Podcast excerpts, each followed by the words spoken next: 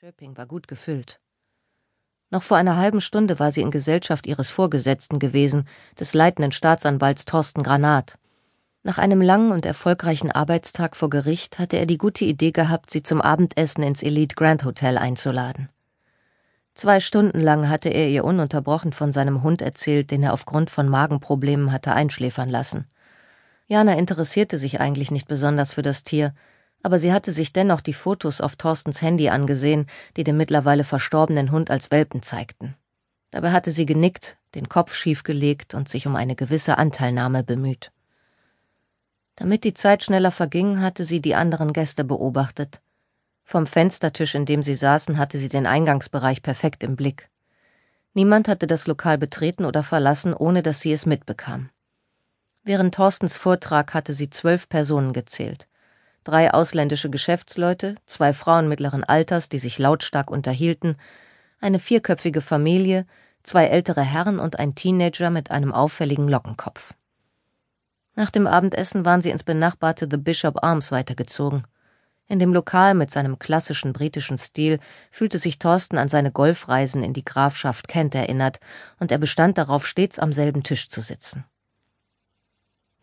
Jana fühlte sich in dem Lokal eher unwohl, und erleichtert hatte sie ihrem Chef die Hand geschüttelt, als er sich auf den Nachhauseweg machte. Dennoch war sie sitzen geblieben. Sie steckte die Unterlagen in ihre Aktentasche, trank das restliche Wasser aus und wollte gerade aufstehen, als ein Mann das Lokal betrat. Vielleicht war es sein nervöser Gang, der ihr auffiel. Sie folgte ihm mit dem Blick, während er zur Bar eilte. Er winkte den Barkeeper zu sich und bestellte sich etwas zu trinken – dann setzte er sich an einen Tisch und stellte eine abgenutzte Sporttasche auf seine Knie. Sein Gesicht war halb hinter einer Mütze versteckt, aber Jana schätzte ihn auf Mitte dreißig. Er trug eine Lederjacke, dunkle Jeans und schwarze Stiefel. Angespannt sah er durchs Fenster, dann zum Eingang und erneut aus dem Fenster.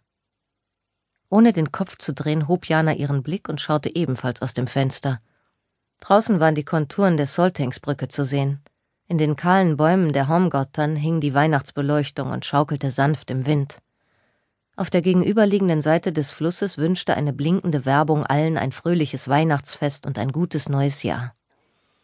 Sie schauderte beim Gedanken, dass es nur wenige Wochen bis Weihnachten waren, denn sie freute sich nicht darauf, wieder die Feiertage bei ihren Eltern zu verbringen. Zumal ihr Vater, der frühere Reichsstaatsanwalt Karl Berzelius, ihr aus unerklärlichen Gründen aus dem Weg ging, als wäre er an einem Kontakt mit seiner Tochter nicht mehr interessiert. Sie hatten sich seit dem Frühjahr nicht mehr gesehen, und als Jana mit ihrer Mutter Margareta über sein merkwürdiges Verhalten sprach, hatte diese keine konkrete Erklärung parat gehabt. Er hat sehr viel zu tun, hatte sie nur gesagt.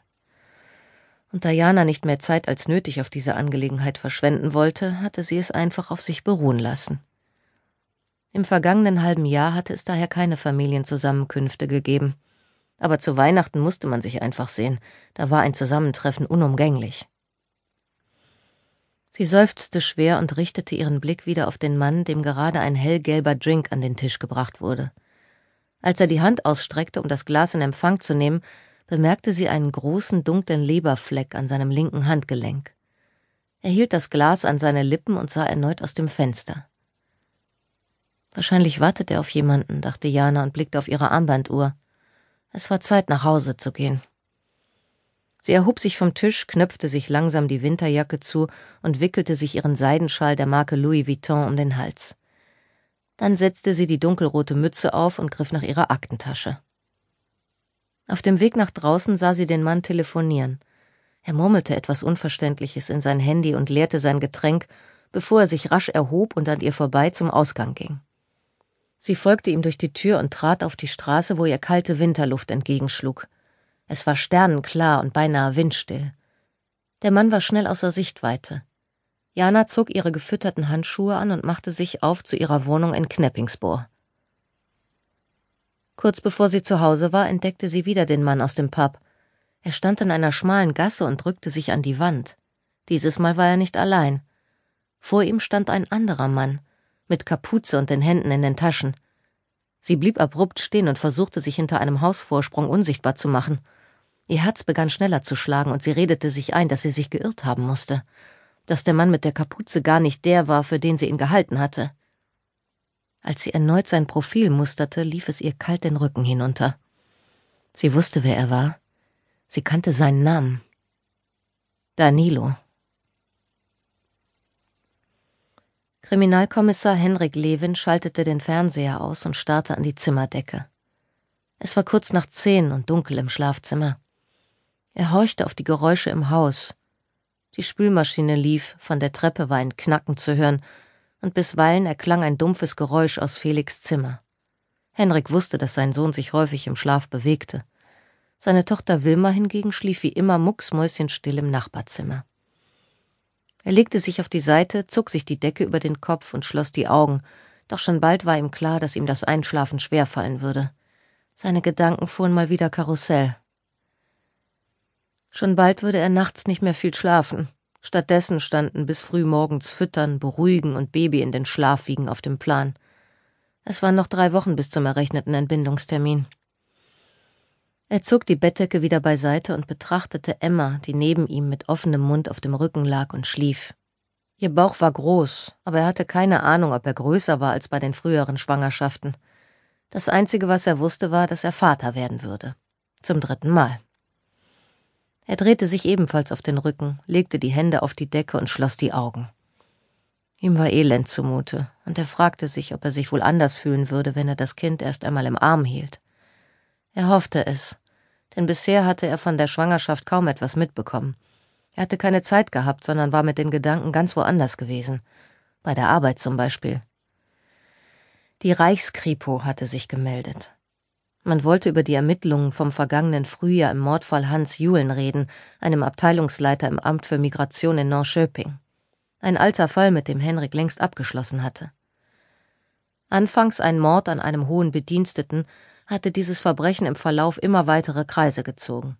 Illegale Flüchtlingstransporte hatten das Ermittlerteam zu einem Drogensyndikat geführt, das unter anderem Kinder zu Soldaten ausbildete, zu kaltblütigen Mördern. Der Fall hatte die Nachrichten wochenlang dominiert. Und morgen sollte alles noch einmal neu aufgerollt werden. Die Reichskripo würde Fragen stellen. Zu den Flüchtlingskindern, die in Containern per Schiff aus Südamerika eingeschleust worden waren – und zum Chef des ganzen Unternehmens, Gavril Bolanaki, der bei der Auflösung des Falls ums Leben gekommen war. Dabei war der Mordfall doch längst abgeschlossen. Henrik öffnete die Augen und starrte seufzend in die Dunkelheit. Er blickte auf den Wecker, der Viertel nach zehn anzeigte, und wusste, dass die Spülmaschine gleich mit einem Piepston das Ende des Waschgangs verkünden würde. Nach genau drei Minuten piepste sie. Ihr Herz pochte laut und das Blut pulsierte schneller. Jana Berzelius bemühte sich, so leise wie möglich zu atmen. Danilo. Eine Welle widersprüchlicher Gefühle überrollte sie. Überraschung, Erstaunen und Irritation. Es hatte eine Zeit gegeben, als Danilo und sie wie Geschwister gewesen waren und den Alltag geteilt hatten.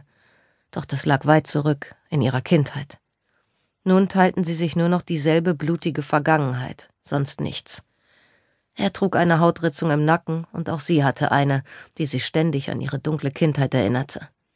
Danilo war der Einzige, der wusste, woher Jana kam und warum sie so war, wie sie war. Im Frühjahr hatte sie Danilo aufgesucht und ihn um Hilfe gebeten wegen der Container mit den Flüchtlingskindern von Arkesund. Er hatte sich hilfsbereit gezeigt, war wohlwollend gewesen, aber letztlich hatte er sie verraten. Sein Versuch, sie zu töten, war misslungen, anschließend war er abgetaucht.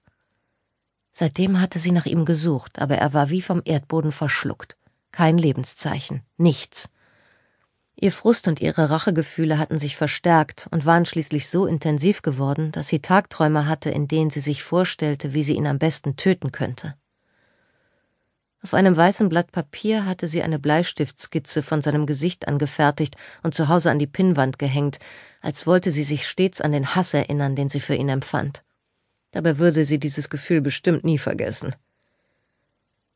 Am Ende hatte sie ihre Suche aufgegeben und war in ihren Alltag zurückgekehrt. Sie hatte geglaubt, dass sie ihn nie finden würde und dass er für immer verschwunden war. Bis jetzt. Nun stand er etwa 20 Meter von ihr entfernt.